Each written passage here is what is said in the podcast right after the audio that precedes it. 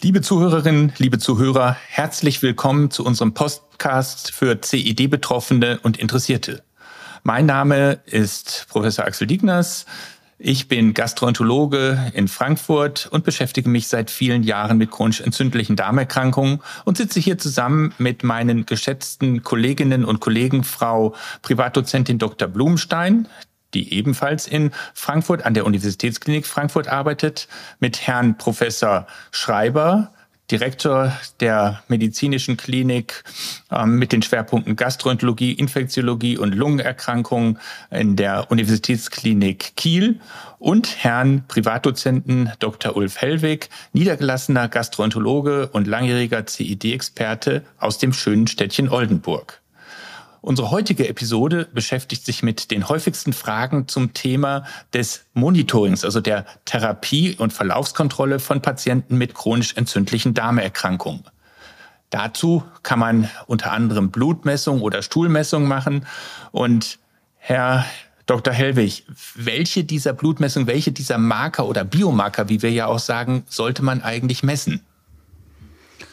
Also wir messen bei unseren Patienten mit einer Regelmäßigkeit von ungefähr allen drei Monaten das fäkale Kalprotektin, das CRP, um die Entzündungsaktivität einzuschätzen, das, den HB-Wert, das kleine Blutbild mit Thrombozyten und Leukozyten, Ferritin, um auch Eisenmangel frühzeitig zu detektieren und Sicherheitsparameter, weil die meisten Patienten ja unter einer Therapie stehen, der Leberwerte, GOT, GPT, Gamma-GT, der Bauchspeicheldrüsenwerte, Lipase und des Nierenwertes Kreatinin.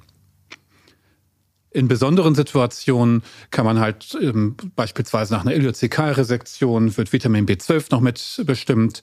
In besonderen Situationen, wenn jemand sehr ähm, ähm, ähm, von der Ernährung her ähm, sehr schlank ist ähm, und wir halt eine Mangelernährung vermuten, kann man nochmal das Albumin mit hineinnehmen. wir können, um auch den äh, Vitamin B12-Mangel frühzeitig zu detektieren, auch das Holotranscobalamin bestimmen. Aber das sind Sondersituationen, die nur im Einzelfall bestimmt werden. Ja, Herr Professor Schreiber, wann, wann sollte man messen und welche Konsequenzen kann man daraus ziehen?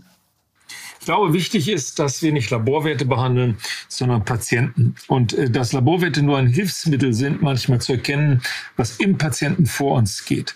Es wird ja gerne immer wieder suggeriert, dass ein Laborwert ähm, für sich ein Wert ist. Und ich kenne das auch immer wieder, wenn Patienten kommen und sagen, guck mal, es ist rot und dann ist es knapp drunter. Und als Arzt äh, bin ich gar nicht groß beeindruckt.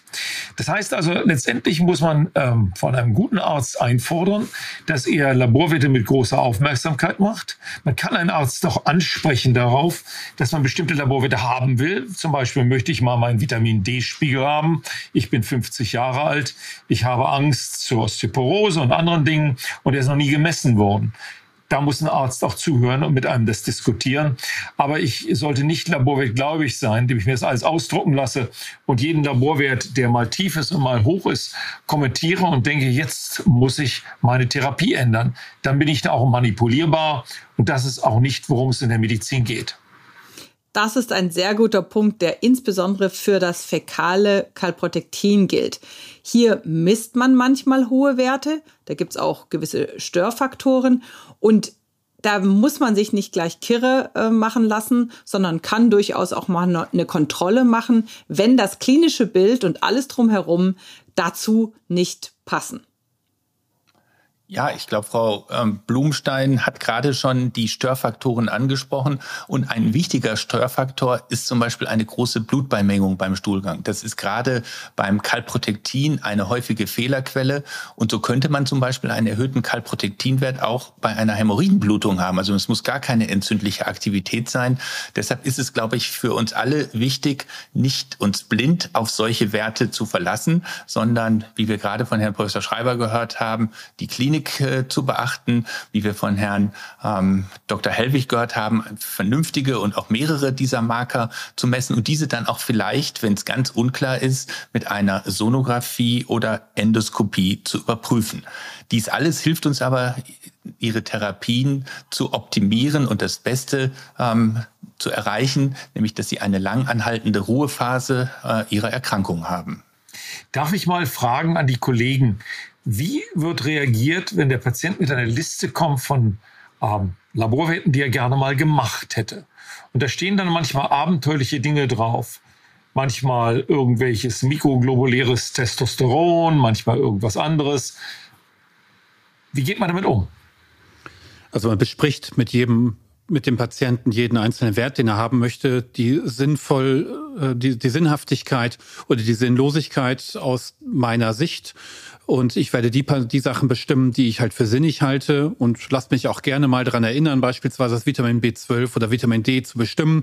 Aber wenn ich es halt für unsinnig halte, muss ich mit dem Patienten darüber sprechen und äh, ihm halt auch erklären, warum ich es für unsinnig halte. Darf ich da nochmal ganz spezifisch auf einen Laborwert rausgehen, der oft gefragt wird? Mikrobiomdiagnostik. Wir machen ja viel Mikrobiomforschung, uns erwischt das relativ häufig.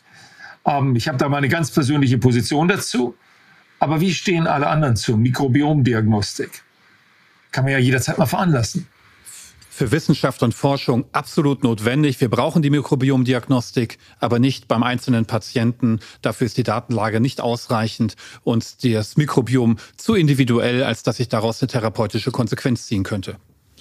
Für die Mikrobiomanalyse gilt, was für alle anderen Messungen auch gilt, von Laborwerten oder fäkalen Markern. Es ist einfach so, wenn eine Messung keine Konsequenz hat, dann muss man es auch nicht machen ich glaube, das war für mich der wichtigste Punkt, wenn jede Form von Messung oder Untersuchung keine Konsequenz hat, dann braucht man die noch für die Routine-Diagnostik nicht. Es ist wichtig, dass wir alle daran forschen, aber wenn wir keine Möglichkeiten haben, das Mikrobiom zu ändern, und das haben wir im Moment, sagen wir mal, mit, mit medizinischen Möglichkeiten nicht. Die, die größte Möglichkeit, die wir haben, ist, uns gesund zu ernähren und vielleicht probiotische äh, Joghurts zu essen.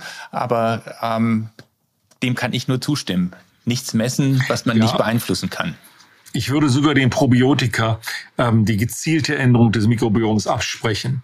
Und ich erinnere mich immer noch an einen sehr witzigen oder tragischen Fall äh, von jemandem, der gekommen ist und ähm, voller Entsetzen seine Stuhldiagnostik vorwies und sagte, mir fehlen die E. colis im Stuhl. Nun muss man wissen, E. colis sind der vorwiegende Bestandteil des Stuhls. Und man Stuhlverunreinigung der Lebensmittelindustrie messen will, dann misst man E. coli. Also E. coli im Stuhl fehlen zu haben, ist, glaube ich, technisch nicht möglich. Umgekehrt herum sind manche andere Dinge, wie die berühmten Pilze im Stuhl, ganz normale Komponenten des Stuhls. Und wenn man die meint, vermehrt zu haben, muss man sich einfach fragen, wie viel Zucker man isst.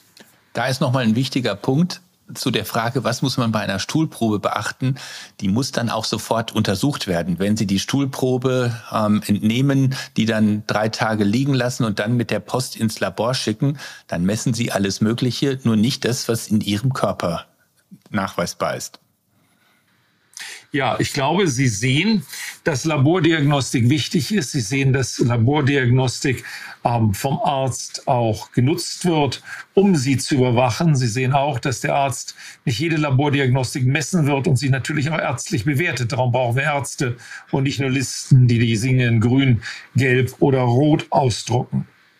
Ich hoffe, Sie haben Spaß gehabt, uns zuzuhören und wir würden uns freuen, Sie auch wieder mit einem patientenrelevanten Thema hier in einiger Zeit begrüßen zu dürfen.